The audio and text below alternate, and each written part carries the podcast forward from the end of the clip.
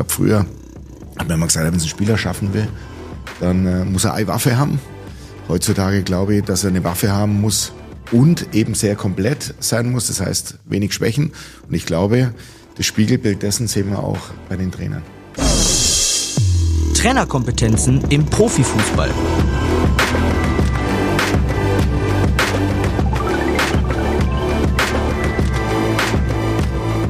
Eine Podcast-Serie der DFB-Akademie.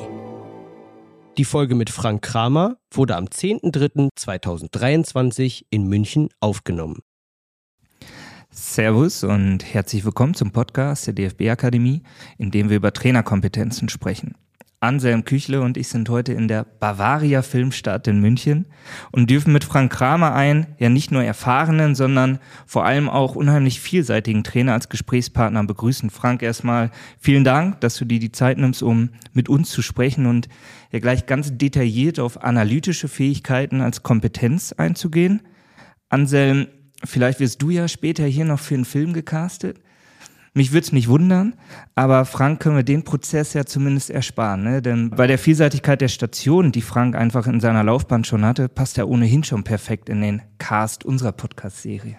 Bei uns hat es Frank reingeschafft, ja. Ähm, das war aber auch ganz einfach. Also da muss man nicht lange überlegen. Und wenn äh, ich hier danach angesprochen werde auf der Straße und noch einspringen soll für die eine Rolle, dann mache ich das gerne, das ist kein Problem. Äh, ich weiß aber nicht, ob analytische Fähigkeiten da so zu passt, ehrlich gesagt. Ja. Du hast ja noch weitere Kompetenzen. Danke. Nicht nur du, auch Frank. Frank, wir starten aber immer ganz allgemein mit der ersten Frage. Und zwar sprechen wir über viele verschiedene Trainerkompetenzen. Und ähm, die erste Frage lautet immer, was zeichnet für dich einen guten Trainer aus? Also gibt es Attribute, die trotz unterschiedlicher Typen und Voraussetzungen für alle gelten? Erstmal Hallo zusammen. Ich freue mich, dass ich da sein darf und ein bisschen was beitragen kann, hoffentlich. Zu den äh, grundsätzlichen Fähigkeiten, ja, ich glaube, dass zunächst mal die Fachkompetenz ist einfach eine Basis, ist eine Grundlage, aufgrund äh, dessen man ja oft auch ausgewählt wird für bestimmte Jobs. Und ähm, ja, heutzutage glaube ich, dass die Menschlichkeit, die Empathie, das Miteinander, Teamfähigkeit, äh, aber auch ähm, die Konsequenz, bestimmte Dinge, Ideen auch umsetzen zu können, aber auch sich anpassen zu können an Verhältnisse, Bedingungen, die ein Verein eben vorgibt, die eine Mannschaft vorgibt. Ich glaube, dass da ganz viele Dinge, was so auch die soziale Kompetenz betrifft, was die personale Kompetenz betrifft, dass man da heutzutage sehr komplett sein muss als Trainer und eben dieses Komplettsein, glaube ich, ist auch ein Merkmal der heutigen Zeit. Ich glaube, früher hat man immer gesagt, wenn es ein Spieler schaffen will, dann äh, muss er eine Waffe haben heutzutage glaube ich, dass er eine Waffe haben muss und eben sehr komplett sein muss, das heißt wenig Schwächen. Und ich glaube, das Spiegelbild dessen sehen wir auch bei den Trainern. Anselm, hast du eine Waffe? Boah, ganz viele. Ganz viele, aber da wären wir heute nicht mehr fertig. okay, wir vertagen das auf ein nächstes Gespräch zwischen uns. Anselm, wir wollen immer ganz zu Beginn auch einmal das Verständnis schärfen. Ja, worüber sprechen wir denn eigentlich? Weil analytische Fähigkeiten kann ein großes Feld sein. Du hast das in deiner Studie betrachtet, mit verschiedenen Profitrainern auch darüber gesprochen. Schärf doch mal unser Verständnis. Genau, also analytische Fähigkeit ist ja eingeordnet unter den Fach- und Methodenkompetenzen, ja, wie auch äh, Frank gerade schon äh, gesagt hat. Und äh, wir haben ja in der Studie ja auch ähm, ja, unterteilt auch nach wichtigeren, womöglich wichtigeren Kompetenzen für Trainern und nicht so wichtigen. Ja, und die analytischen Fähigkeiten haben es eben da auch bei den Fach- und Methodenkompetenzen unter die Top 5 äh, geschafft. Äh, ganz oben stand die Beurteilungsfähigkeit, ja, die werden wir ja noch zu einer späteren Folge thematisieren. Ähm, aber unter analytischer Fähigkeit wird verstanden eigentlich Sachverhalte zu erkennen, ja, ähm, dann anzupassen, wiederzugeben. Es steht aber auch ähm, unter analytischen Fähigkeiten ja Wesentliches von Unwesentlichem äh, zu unterscheiden. Und äh, wenn wir es natürlich auf den Fußball beziehen, dann können wir natürlich ganz, ganz viele Beispiele äh, finden und das werden wir auch gleich tun, ähm, wofür einfach analytische Fähigkeit total sinnvoll und einfach auch wichtig ist. Und äh, einer der Trainer, der in der Studie auch teilgenommen hat, hat auch gesagt, naja, wenn ich analytische Fähigkeiten als Trainer nicht habe, dann kann ich eigentlich gleich aufhören. Ja, also dann ist das nicht der richtige Job für mich. Und da würde mich natürlich jetzt auch interessieren, Frank, analytische Fähigkeit, wenn du das so hörst, liest, an was denkst du da in deiner Tätigkeit als Trainer?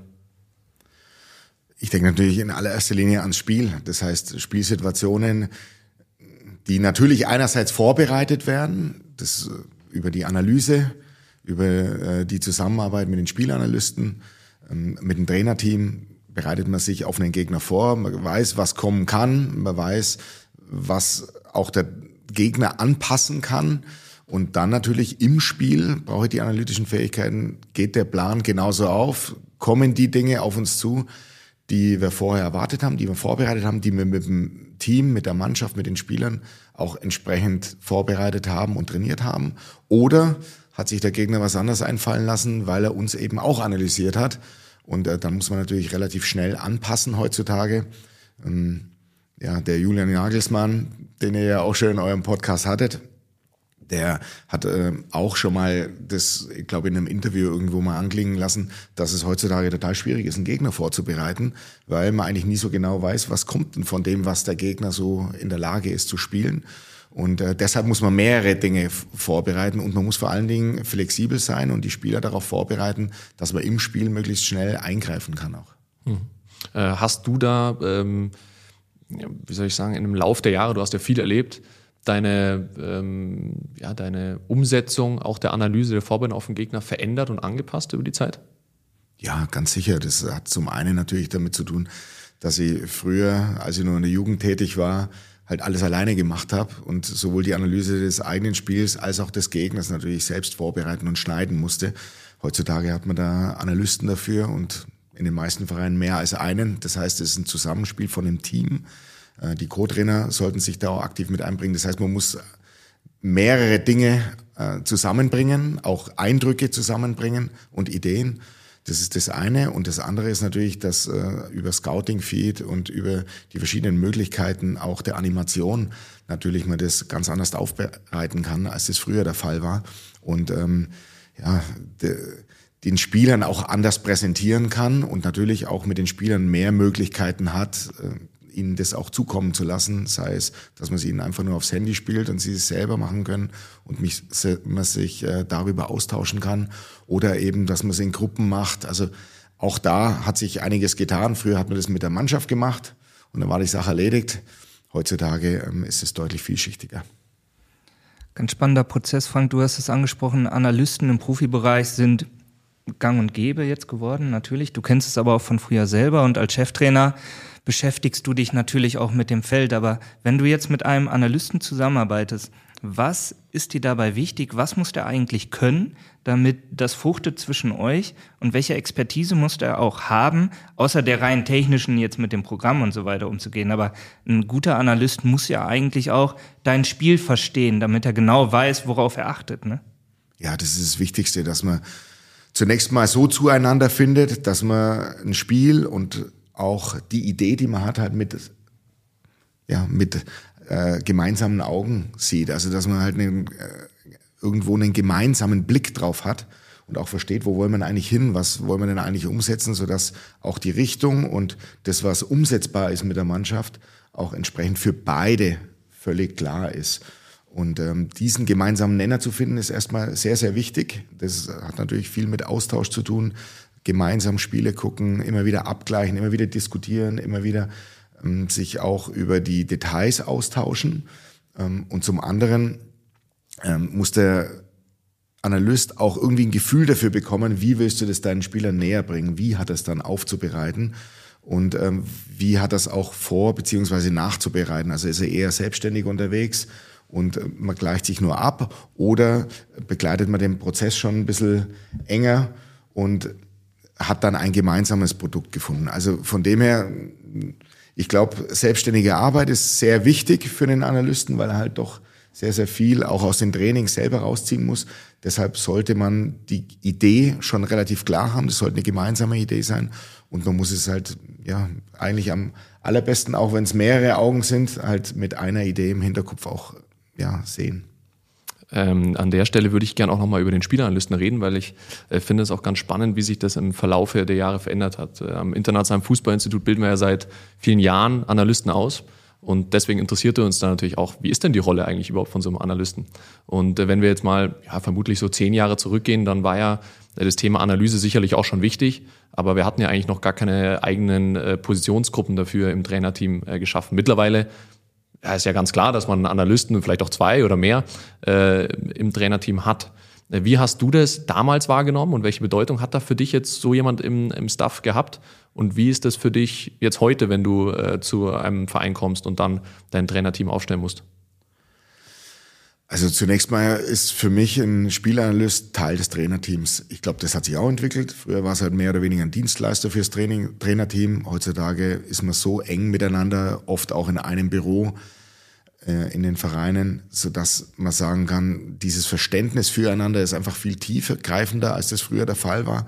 Die Zusammenarbeit ist deutlich, deutlich ausgeprägter, als das früher der Fall war, als ich bei Kräuter Fürth in der Bundesliga übernehmen durfte damals, da haben wir gar keinen Analysten gehabt, sondern da haben wir in der Bundesliga gespielt und der Torwarttrainer, der Günther Reichhold, der hat halt äh, Szenen geschnitten und der Trainer hat sich dann ausgesucht. Das ist heute komplett anders. Das heißt, es wird sowohl anders aufbereitet als auch äh, durch das Live-Tracking auch ähm, bist du deutlich schneller auch an den Spielern dran und kannst ihnen mehr und schneller Rückmeldung geben. Und ähm, die Zusammenarbeit hat sich natürlich auch entwickelt, in, indem äh, auch ein Analyst meistens sich um das eigene Spiel kümmert, einer kümmert sich um den Gegner, wie auch immer das aufbereitet wird, wie auch immer man nah dran ist. Und ganz wichtig, inzwischen ist man halt mit den Analysten auch idealerweise auf Augenhöhe. Das heißt, man tauscht sich auch wirklich über die Trainingseinheiten, über die einzelnen Spieler wirklich im Detail aus, über die Idee fürs kommende Spiel, über die äh, Spielidee grundsätzlich. Man muss ein sehr tiefes Verständnis füreinander haben und deshalb muss man natürlich die Spielanalysten auch ganz anders mitnehmen und die sind ja auch anders ausgebildet. Da gibt es einen eigenen Zweig bei euch an der, an der Uni zum Beispiel, wo die wirklich super vorbereitet werden und egal ob das Technische ist oder ob es dann eben das Produkt ist, wie ihr immer so schön sagt, das ist natürlich schon perfekt vorbereitet. Kannst du uns da äh, mal mitnehmen? Wie schaut denn das aus, wenn du dann zu deinem Verein kommst äh, und du findest dann einen Staff vor? Oder du nimmst deinen eigenen äh, Staff vielleicht sogar mit, dann fällt dieser Aspekt eigentlich des Aufklärens über die Spielphilosophie eher aus.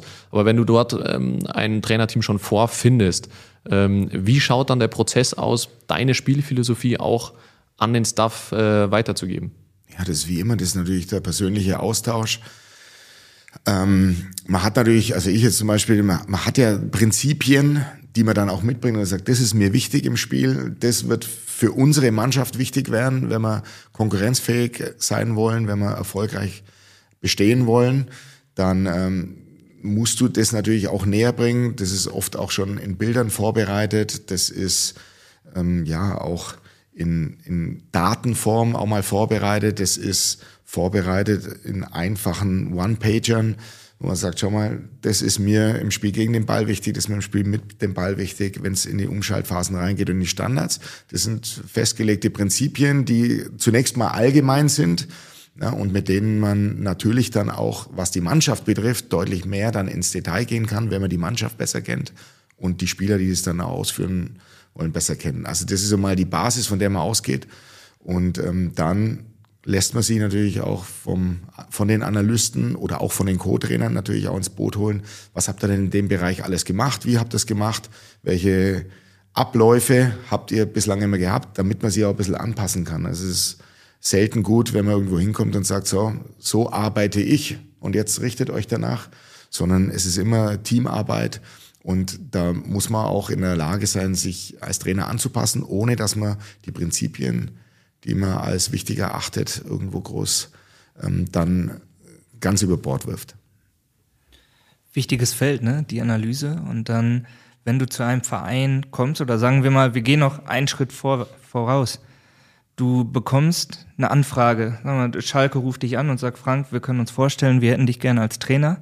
Wie gehst du mit so einer Anfrage um? Hast du da noch die Möglichkeit, den Verein in gewisser Hinsicht zu analysieren, die Lage des Clubs, mit wem kann man sich da austauschen oder geht das eigentlich viel, also so schnell, dass du dir da gar nicht so viele Gedanken im Vorfeld machen kannst, sondern sagst, okay, die Herausforderungen nehme ich an und du guckst dann vor Ort, wie sind die Bedingungen und ihr findet so diesen Mittelweg dann?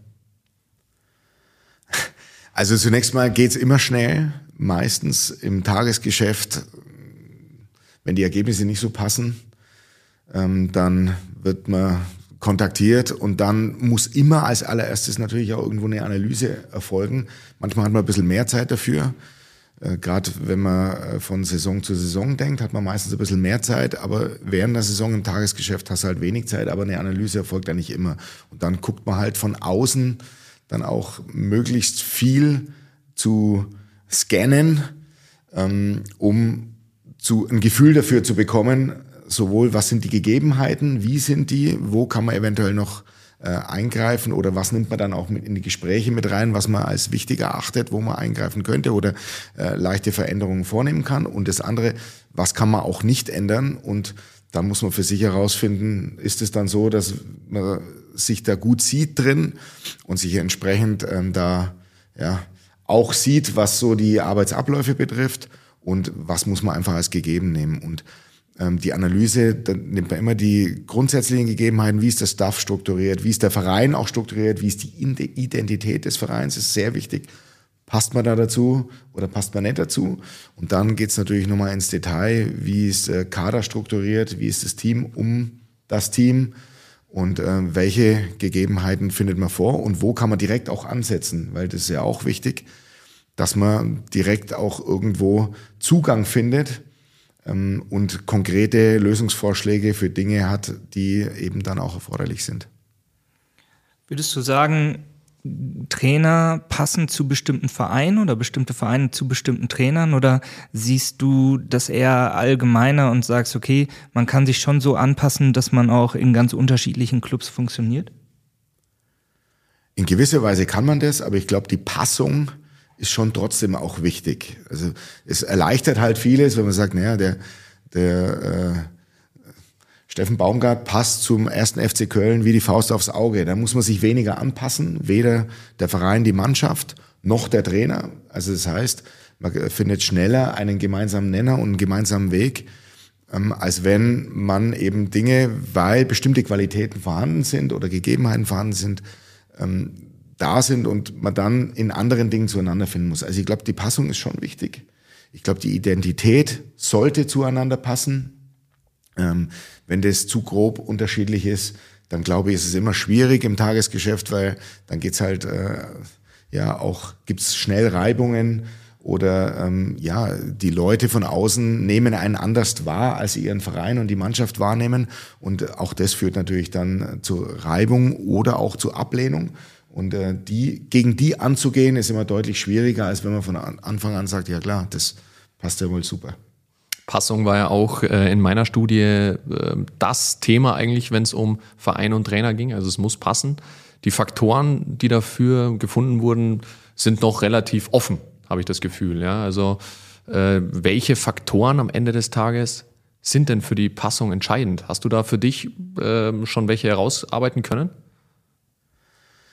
Ja, also ich denke mal, dass es gibt so unterschiedliche Vereine ja, oder? Ob das Traditionsvereine sind, ob die eher so ein bisschen, sag ich mal, technischer strukturiert sind, eher wie ein Unternehmen geführt sind. Da gibt's unterschiedliche Möglichkeiten, die man vorfinden kann. Und dann gibt's natürlich unterschiedliche Trainer, die dann eben auch äh, einerseits ein bisschen intellektueller vielleicht an so eine Aufgabe herangehen oder die einfach nur übers Herz kommen. Ähm, zunächst mal, ich glaube, was ich vorher schon mal erwähnt hatte, ich glaube, dass man heutzutage schon trotzdem sehr komplett sein muss und alles abdecken muss, weil auch in einem Traditionsverein muss man sich Gedanken machen, wie kann man die Strukturen ähm, organisieren und wie kann man sie optimieren. Und natürlich wird da im Fußball auch eine Analyse betrieben und es werden auch äh, Matchpläne gemacht, wo man sagt, ja, die müssen wir halt auch umsetzen, damit wir entsprechend erfolgreich sein können. Also ich glaube, dass einerseits die Strukturen genau betrachtet werden müssen, passen die zu jemandem, dann natürlich auch äh, hat der wirklich vor, derjenige seinen Stab mitzubringen. Das heißt, bringt er seine eigene Idee mit, dann ist die Passung sehr wichtig.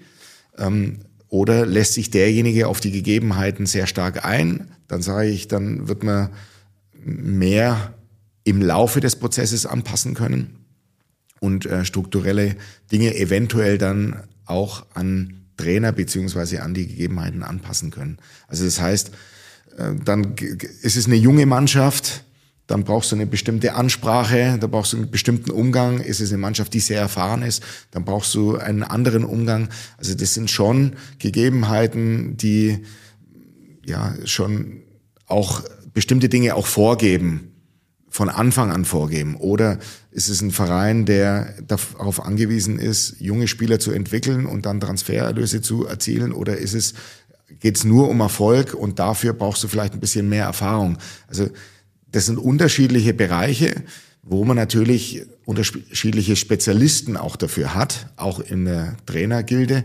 und ähm, sich schon so ein bisschen auch aussucht, wer passt am besten. Ich würde da gern äh, die Gelegenheit nutzen, um mal in deine Zeit bei Salzburg reinzuspringen. Das finde ich nämlich auch ganz spannend, denn du kennst ja nicht nur die Trainerperspektive, du kennst ja eigentlich auch die andere Seite, Trainer dann auch auszuwählen irgendwo äh, für eine entsprechende Mannschaft. Ähm, auch nochmal zum Thema Passung. Wie ging es dir damals damit, in dieser Rolle dann eben auf der anderen Seite zu stehen und den passenden äh, Trainer auszuwählen? Ja, das war natürlich total spannend, ähm, verantwortlich dafür zu sein, dass die richtigen Trainer auch ins entsprechende Umfeld kommen. Und ähm, das war was, was mich natürlich auch extrem weitergebracht hat, weil ich ja die Gedanken mal von der anderen Seite spinnen musste und dann die richtigen Leute auch finden. Und dafür muss man auch eine klare Vorstellung haben vom Umfeld. Dafür muss man eine klare Vorstellung haben, wie man sich die Zusammenarbeit vorstellen würde und welcher Trainer welche Qualitäten dann auch entsprechend einbringen kann. Und das war damals spannend, weil da war beim FC Liefering der zweiten Mannschaft quasi des Konstrukts bei Red Bull war der Trainerposten offen, in der U18 war der Trainerposten offen und ähm, wir haben damals den Bo Svensson gewinnen können für den FC Liefering. Wir konnten den Matthias Jeißle gewinnen für die U18. Allein schon die Auswahl, die Gespräche, das war für mich sehr befruchtend.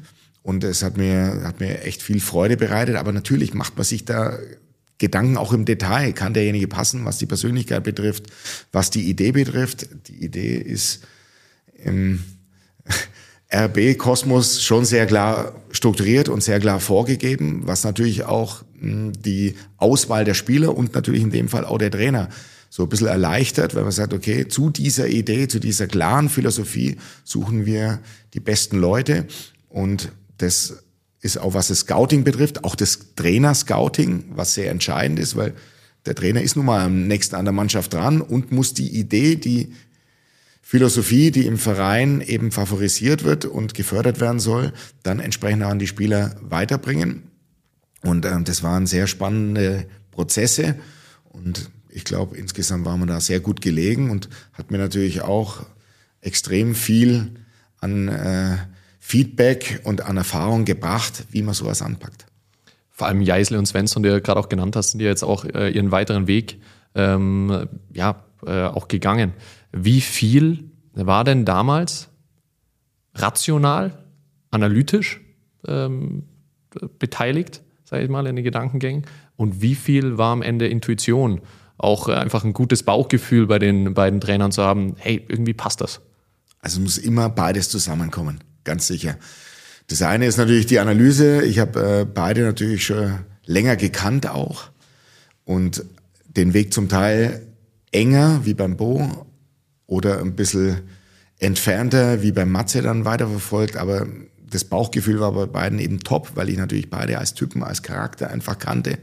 Das sind schon mal, ist schon mal eine super Voraussetzung, weil du weißt, was du für einen Menschen bekommst und ob er in der Lage ist, ähm, das, die Mannschaft und die einzelnen Spieler, um, es geht ja um die Ausbildung der Spieler in diesem Bereich, dann eben auch so anzuleiten und zu führen, wie man das dann auch selber eben gerne möchte oder sich vorstellt. Und natürlich analytisch haben sie das Handwerkszeug, da ist der Handwerkskasten für dieses Umfeld, für diese Identität, für die wir stehen wollten, auch entsprechend ausgestattet. Und es war eben bei beiden äh, eine super Passung. Und dann geht man gemeinsamen Weg, auf dem beide voneinander profitieren können und sicherlich ich mindestens genauso viel von ihnen gelernt habe ähm, wie Sie hoffentlich ein kleines bisschen von mir auch ähm, was mitgenommen haben. Vielleicht haben wir ja nochmal die Gelegenheit, Sie dann zu fragen und das abzuchecken. Du hast es gerade schon gesagt, RB hat eine relativ klare Vorstellung davon, wie der Fußball ausgehen, aussehen soll. Und da geht es ja nicht nur um die Trainer, sondern auch um die Spieler. Und lass uns da auch nochmal drauf eingehen, jetzt nicht nur bei RB, aber wie analysierst du Spieler, vielleicht auch da hinsichtlich gewisser Positionen, welche Anforderungen müssen, müssen erfüllt werden? Wie sammelt ihr da Informationen, um dann am Ende auch die richtigen auszuwählen? Weil auch da ist RB ja jetzt nicht unerfolgreich, sagen wir mal so. Ja, absolut. Also zunächst mal, glaube ich, braucht man immer einen gewissen Erfahrungsschatz, um Dinge, also auch Daten entsprechend einordnen zu können.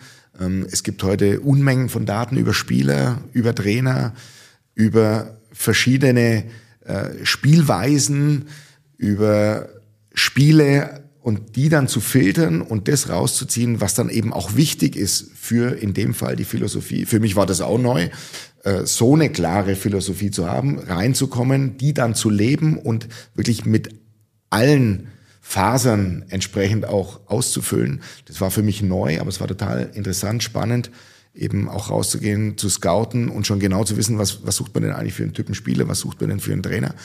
Aber trotzdem das Einordnen der Daten, die natürlich auch RB erhebt, um diese Spieler entsprechend zu identifizieren.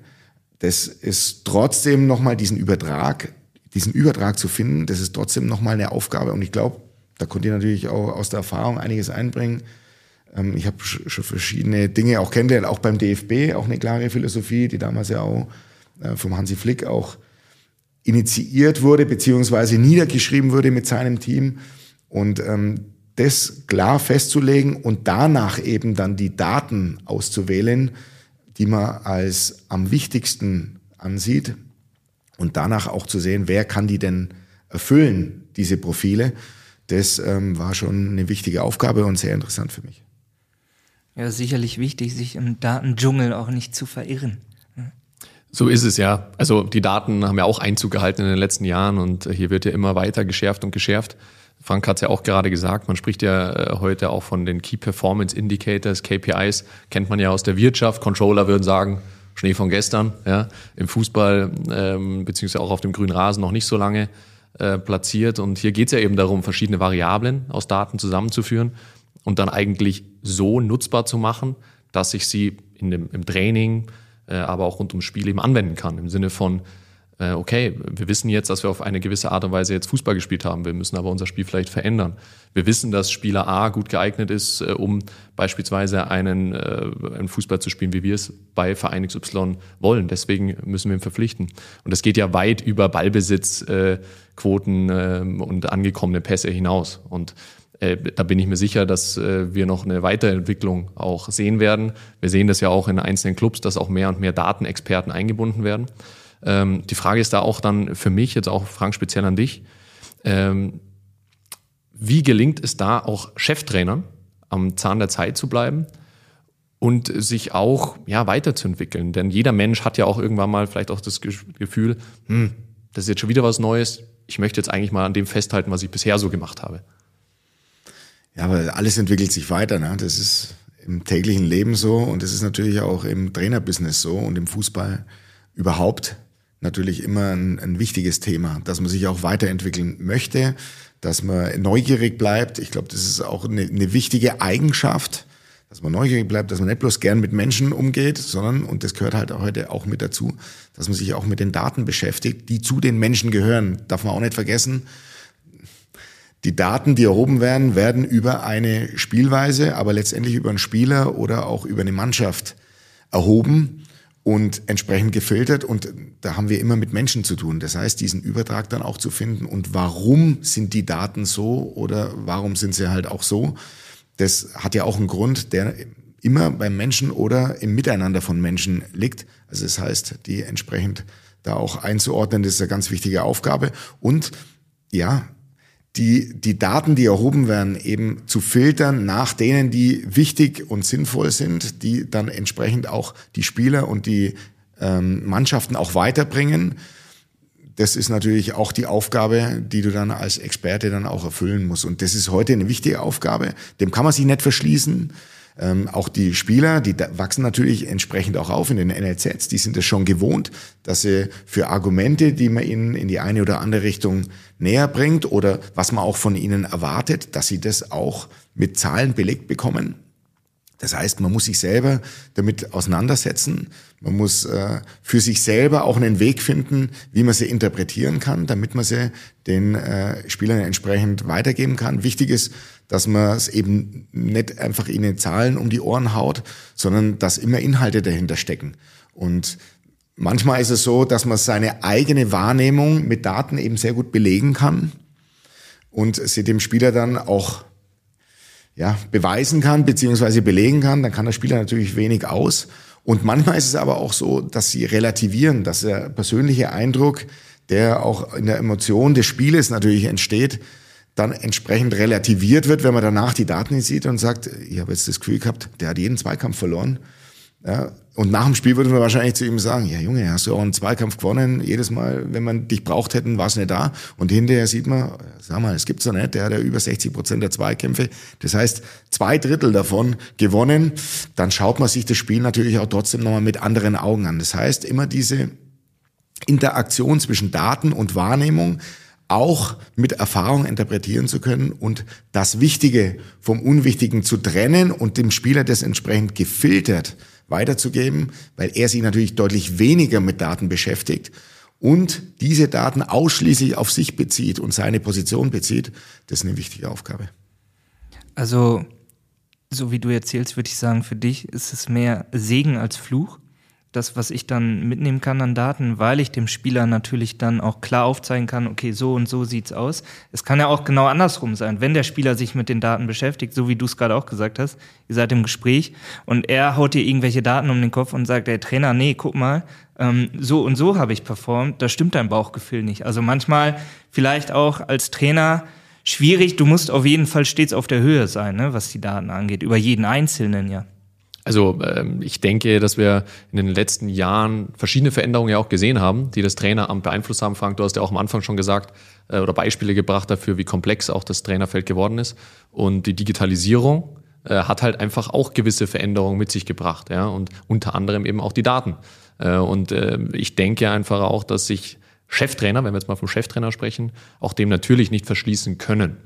Äh, wir wissen ja alle, äh, wir hatten auch im Vorgespräch, Frank, ja darüber gesprochen, dass man sich natürlich Experten auch äh, ins Trainerteam holen sollte. Ja, alles andere wäre, glaube ich, naiv, das nicht zu tun.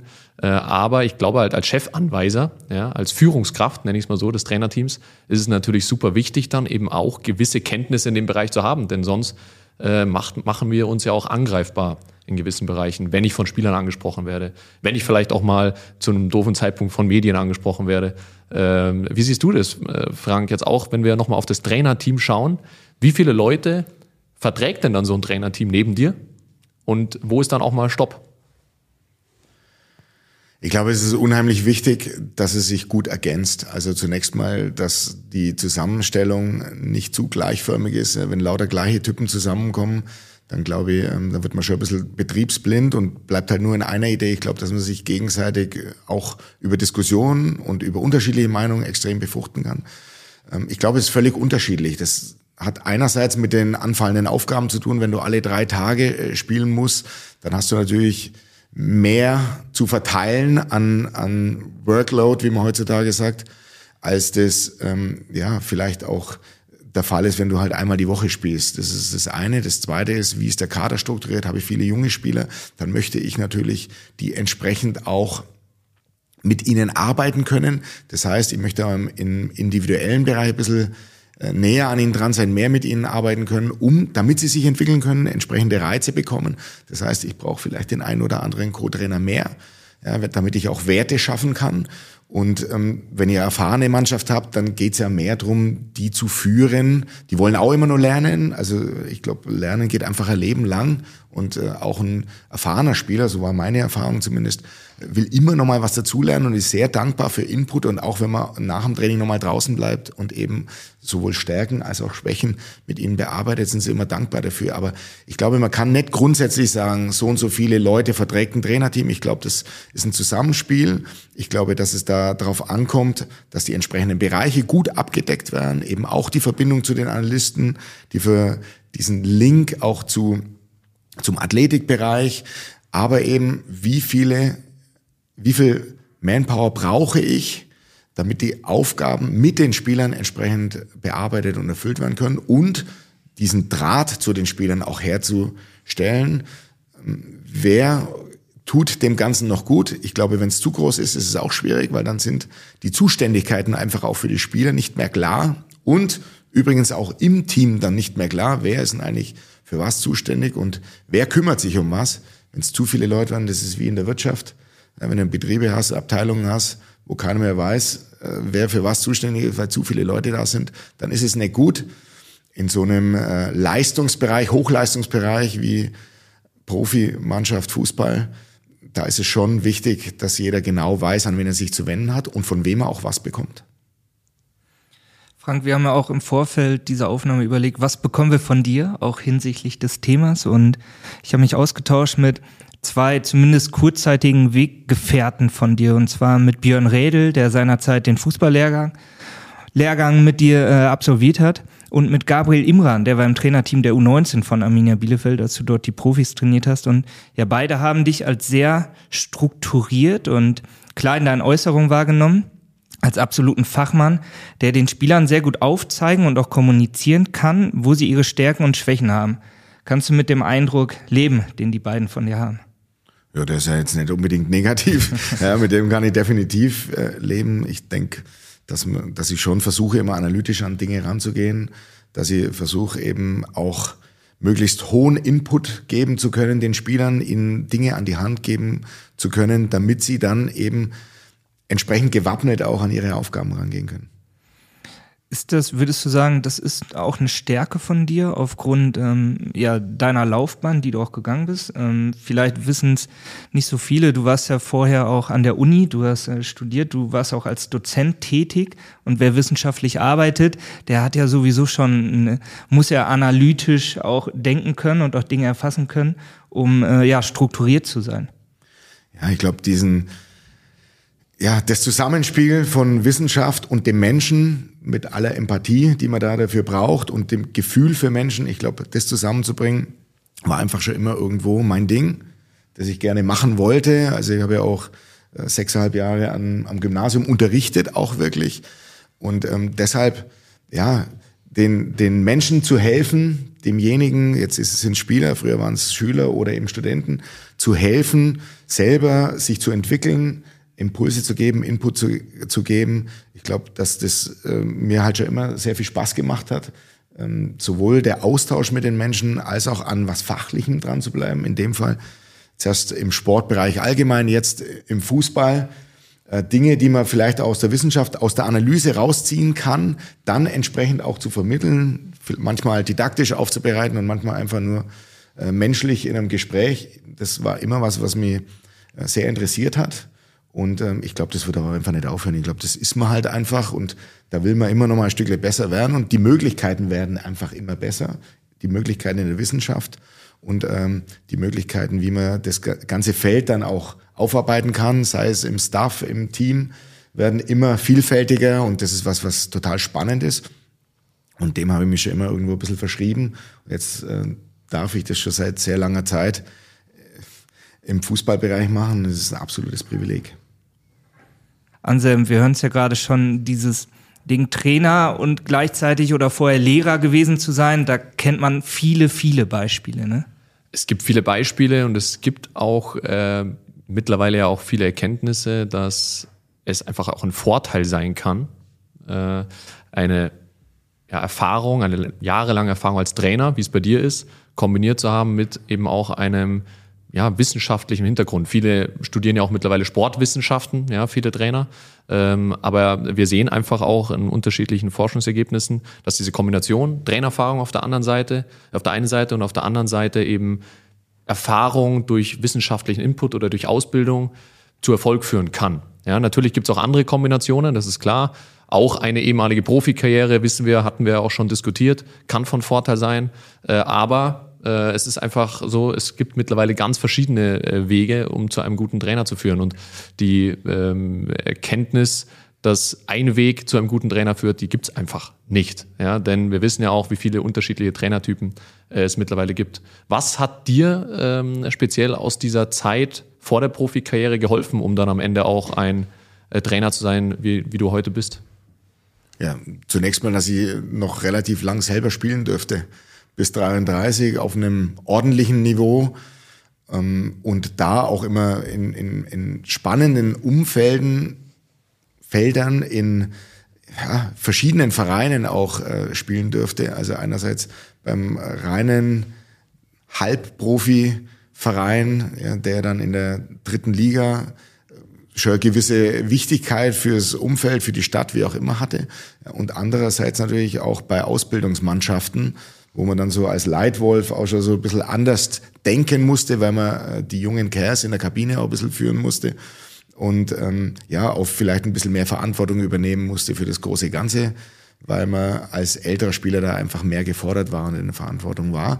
Das war das eine. Und ähm, das andere, ich glaube, immer wieder dieser Austausch von Menschen mit einem gewissen fachlichen Hintergrund, ja, das ist was, was einen dann oder was mich immer wieder begleitet hat oder durchweg begleitet hat und was mir dann natürlich auch extrem geholfen hat, mich einfach vor eine Mannschaft hinzustellen oder vor einen Staff hinzustellen, für ein, vor ein großes Team oder vielleicht auch manchmal vor die Fernsehkamera, um bestimmte Dinge dann auch weiterzubringen oder näher zu bringen.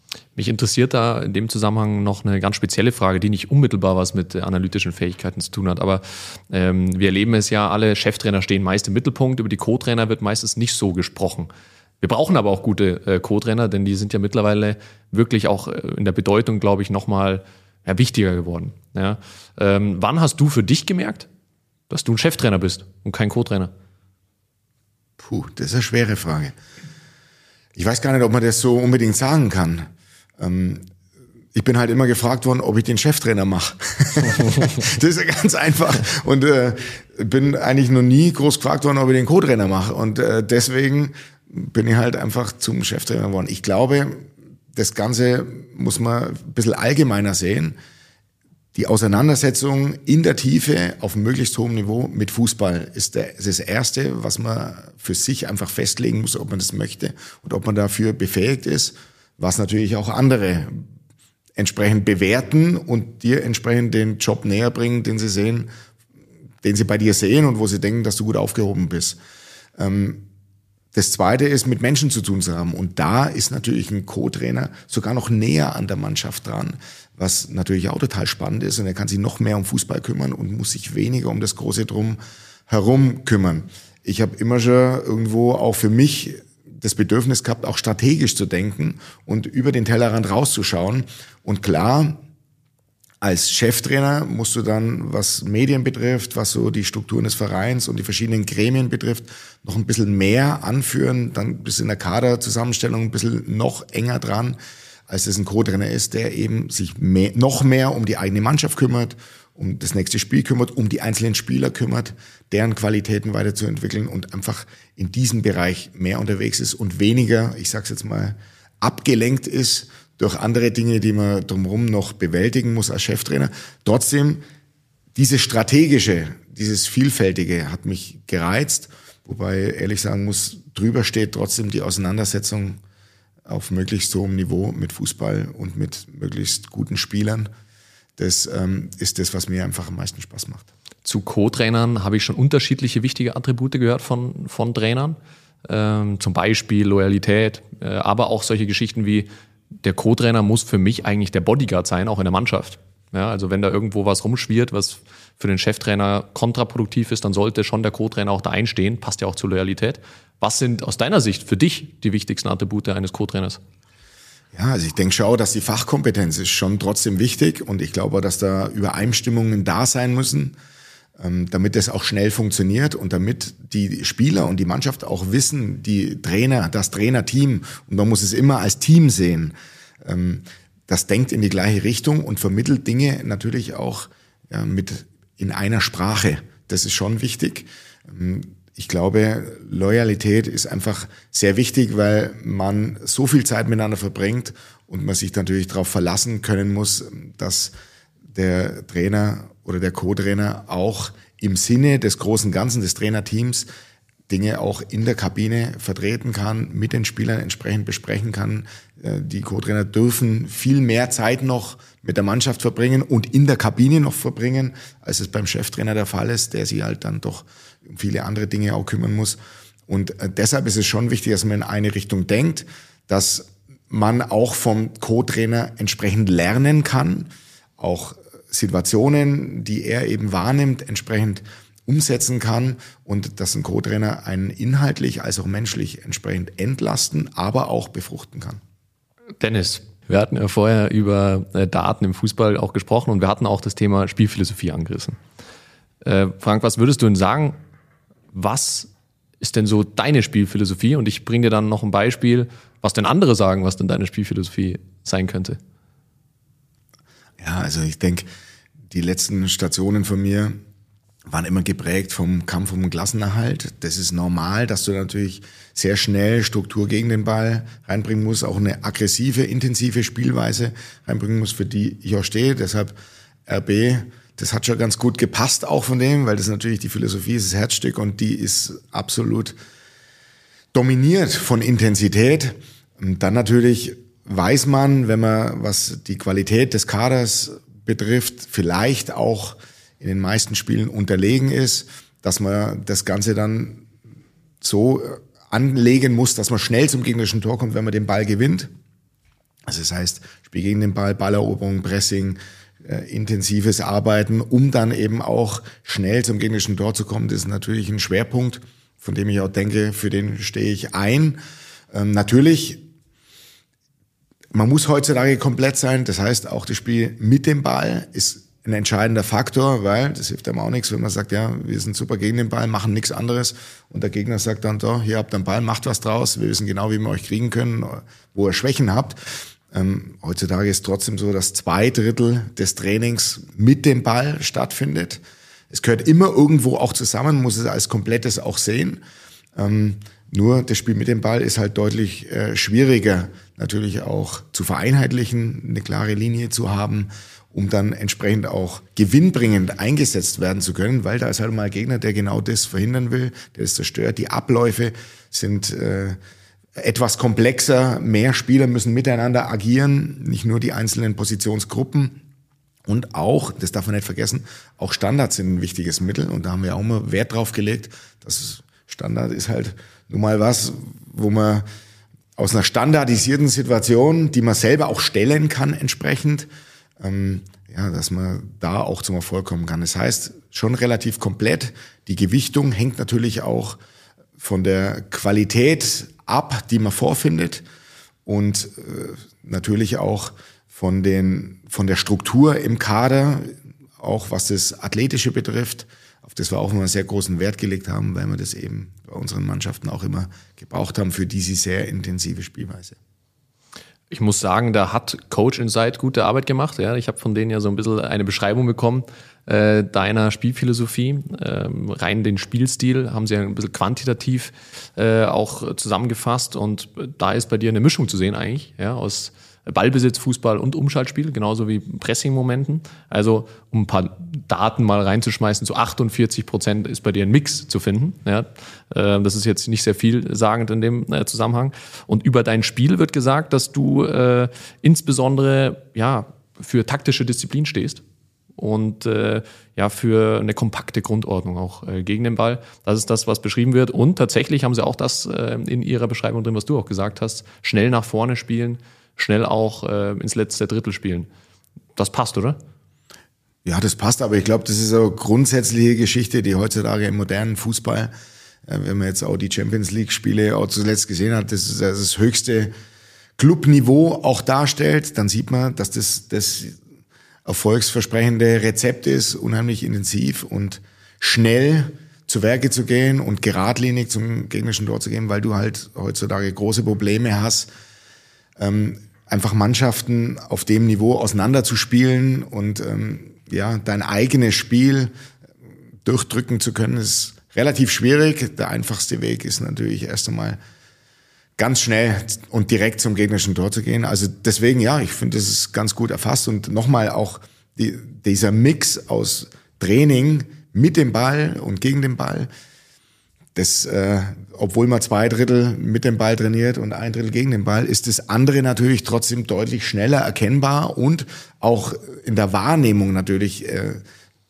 etwas deutlicher, als das beim Spiel mit dem Ball ist, wo halt einfach ein Gegner und äh, die das Miteinander des eigenen Teams natürlich äh, deutlich äh, ja, anfälliger ist. Wir sehen ja auch, dass es immer mehr weggeht von klaren Grundordnung oder beziehungsweise von der Bedeutung einer Grundordnung hin zu variablen Spielsystemen und hin zu Prinzipien, die du ja auch schon angesprochen hast. Äh, wenn man sich äh, deine bisherigen Teams angeschaut hat, hast du oft auf eine 4-2-3-1 Grundordnung gebaut, zumindest von außen betrachtet. Welche Bedeutung hat für dich da diese Grundordnung jetzt im Vergleich zu diesen Spielprinzipien? Eine untergeordnete. Also eine Grundordnung ist dazu da, damit man seine Prinzipien, von denen man denkt, dass die Jungs und die Mannschaft erfolgreich sein kann, ähm, dass, dass man die Grundordnung da danach anpasst, wo man die Prinzipien am besten spielen kann. Und heutzutage ist es ja so, in der Spielvorbereitung weiß man ja manchmal schon gar nicht mehr, was auf einen zukommt. Man weiß, man sieht Prinzipien beim Gegner, die man immer feststellen kann, aber was die Grundordnung betrifft, weiß man nicht mehr, aus welchen Prinzipien die gespielt werden, äh, aus welcher Grundordnung die gespielt werden sollen, die Prinzipien. Und deshalb ist es muss man selber auch flexibel sein und muss sich an inhaltlichen Dingen festhalten, die von der Grundordnung eben weggehen. Ähm, also ist es mehr mannbezogen, ist es mehr raumbezogen, ähm, geht es nach einem Ballgewinn schnell oder äh, kann man sich darauf einstellen, dass der Gegner das besser vorbereiten will und erstmal ähm, ja auch den, das, den Ballbesitz irgendwo pflegen will.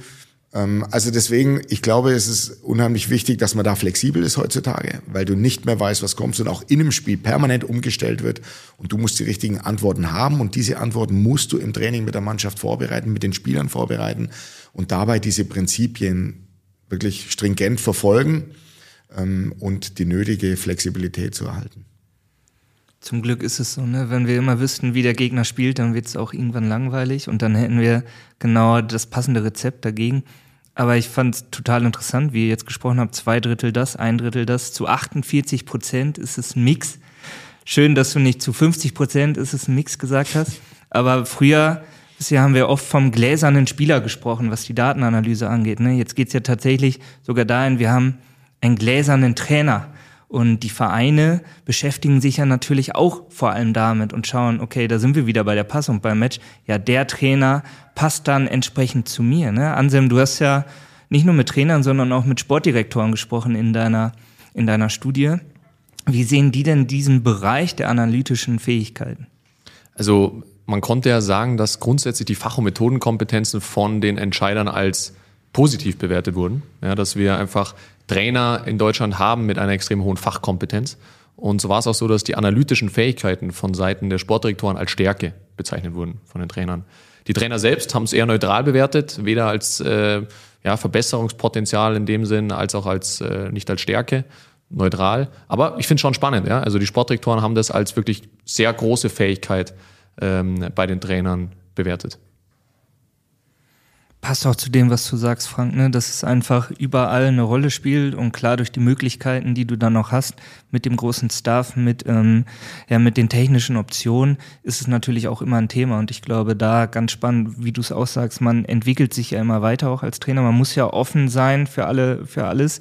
Und lebenslanges Lernen hatten wir auch schon ab und zu als Thema, Anselm, ne? Und im Endeffekt, geht es ja nicht mal nur um diese Rolle Cheftrainer, auch bei uns jetzt in der Serie nicht, sondern wir kriegen immer mehr mit, dass es um die Trainerteams ja tatsächlich geht. Ne? Dass jeder für sich schaut, okay, welche Stärken habe ich, welche Stärken muss ich mir vielleicht von extern noch reinholen oder möchte ich, welche Stärken sind da noch da im Verein und wie passt das Gesamtpaket dann am Ende zusammen. Ne?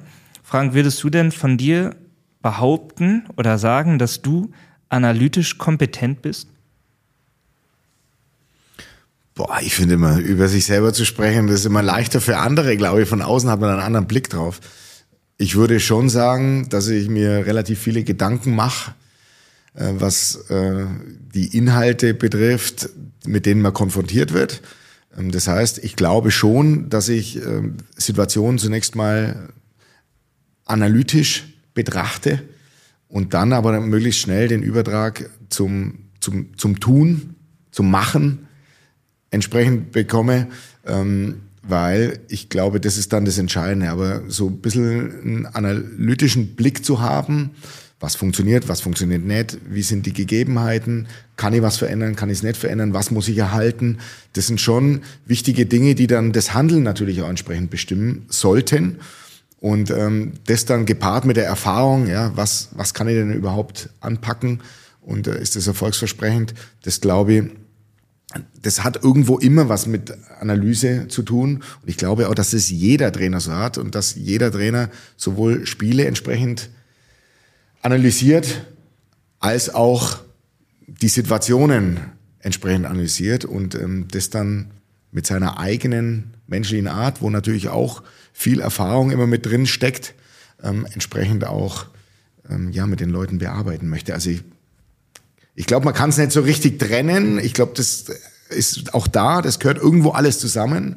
Aber einen analytischen Blick, glaube ich, den brauchst du einfach als Trainer auch. Fällt es dir leicht bei diesem Wust von Informationen, den wir ja nun mal haben und der möglich ist, so das Wesentliche vom Unwesentlichen zu trennen und danach zu sagen, das ist jetzt wichtig in dem Moment, äh, was vielleicht auch dann unterschiedlich ist, je nach Situation. Hast du da auch irgendwie, bist du durch so ein Learning gegangen und sagst, ja, da setze ich jetzt meine Ressourcen für ein und das schiebe ich jetzt erstmal zur Seite. Das hat ja auch was mit Analyse der Situation zu tun.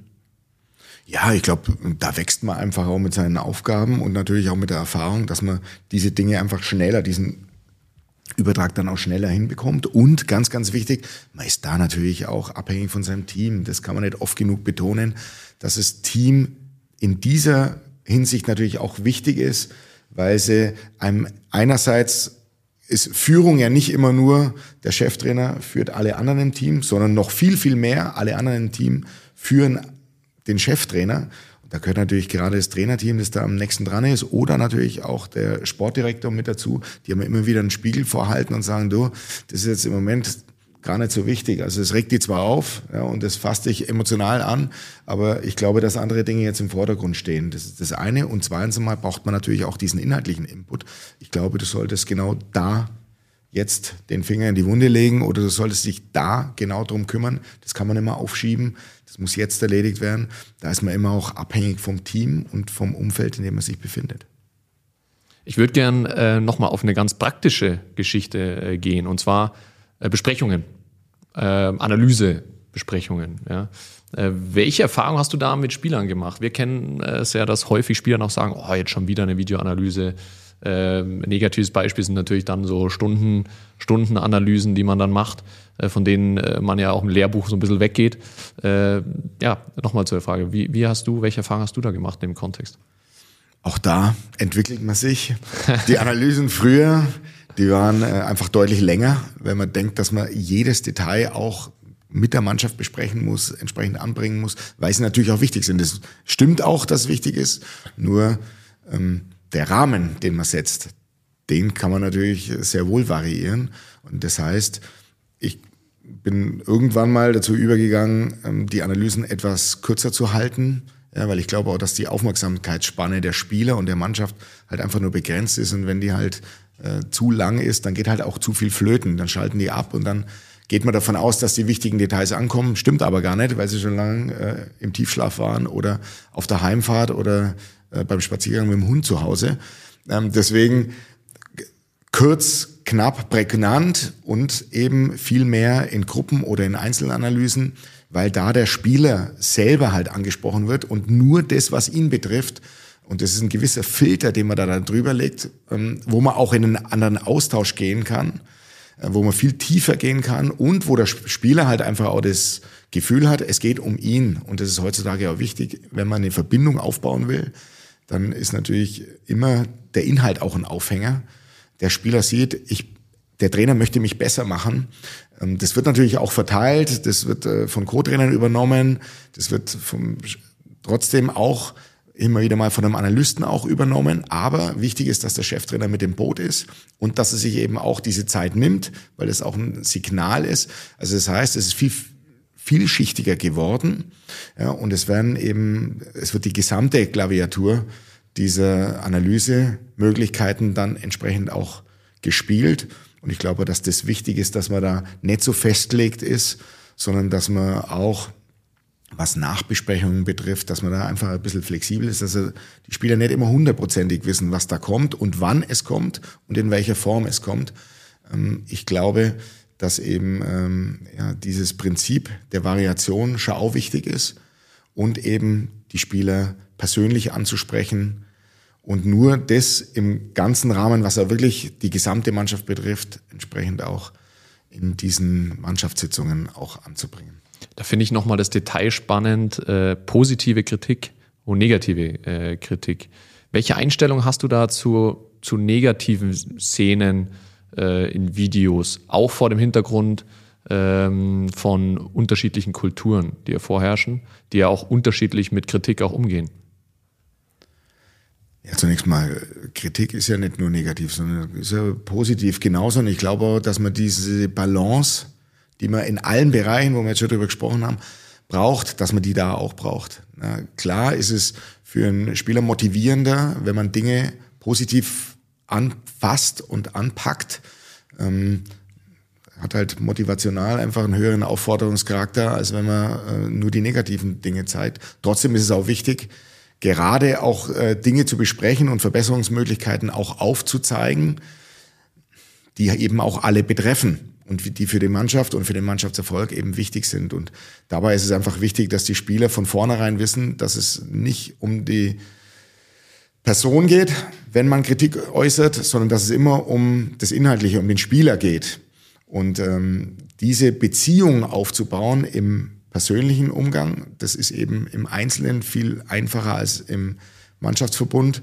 Und trotzdem ist es wichtig, dass Dinge, die für den Mannschaftsverbund entscheidend sind, auch im Mannschaftsverbund sowohl positiv, was natürlich umso besser ist, als auch aber negativ anzusprechen, weil die Spieler steuern sich ja trotzdem auch auf dem Feld untereinander. Und da wird ein Innenverteidiger immer mal einem Sechser hoffentlich ein Kommando geben oder dem Außenverteidiger. Und dafür muss er natürlich auch wissen, wie soll denn das Große und Ganze überhaupt aussehen und welche Aufgabe hat mein Partner zu erfüllen.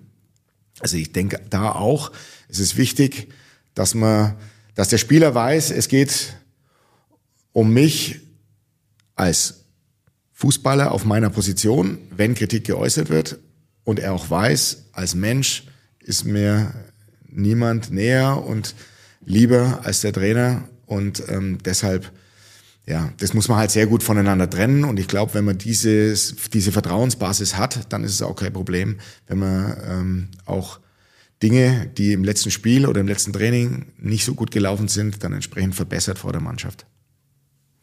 Ich finde schön, weil du so ein bisschen die Klammer setzt in unser Gespräch heute, weil wir haben angefangen, was ist ähm, ja für einen guten Trainer wichtig und relevant und da hast du auch das menschliche Empathie hast du da genannt und jetzt geht es auch dahin, dass wir sagen, natürlich sprechen wir heute über ein sehr wachsendes, schnell wachsendes Feld, das auch eine Relevanz immer schon hatte, aber auch immer mehr bekommt. Zum Glück ähm, reden wir hier aber noch nicht über KI, künstliche Intelligenz, die den Trainer ersetzt. Und äh, es kommt immer noch auf die Art der Vermittlung drauf an, auf das Bauchgefühl, das ich auch habe. Wem bringe ich dann was auch rüber und vor allem, wie bringe ich das rüber? Ähm, nichtsdestotrotz, Frank, wir enden immer mit einer ja, zusammenfassenden Frage und die dreht sich natürlich nochmal um die Kompetenz. Da geht es immer darum, was sind denn so deine drei Tipps, deine Takeaways für Trainer, ja, um sich bei dieser Kompetenz, analytische Fähigkeiten gut aufzustellen? Ja, zunächst einmal muss man diese Offenheit haben, sich damit zu beschäftigen, mit Dingen zu beschäftigen, Dinge an sich ranzulassen, die aus der Analyse kommen, also auch Zahlen und Daten. Ähm, das heißt, diese Offenheit, diese Neugier, die muss man sich einfach immer behalten, dass man immer versucht, sich auch äh, darüber weiterzuentwickeln.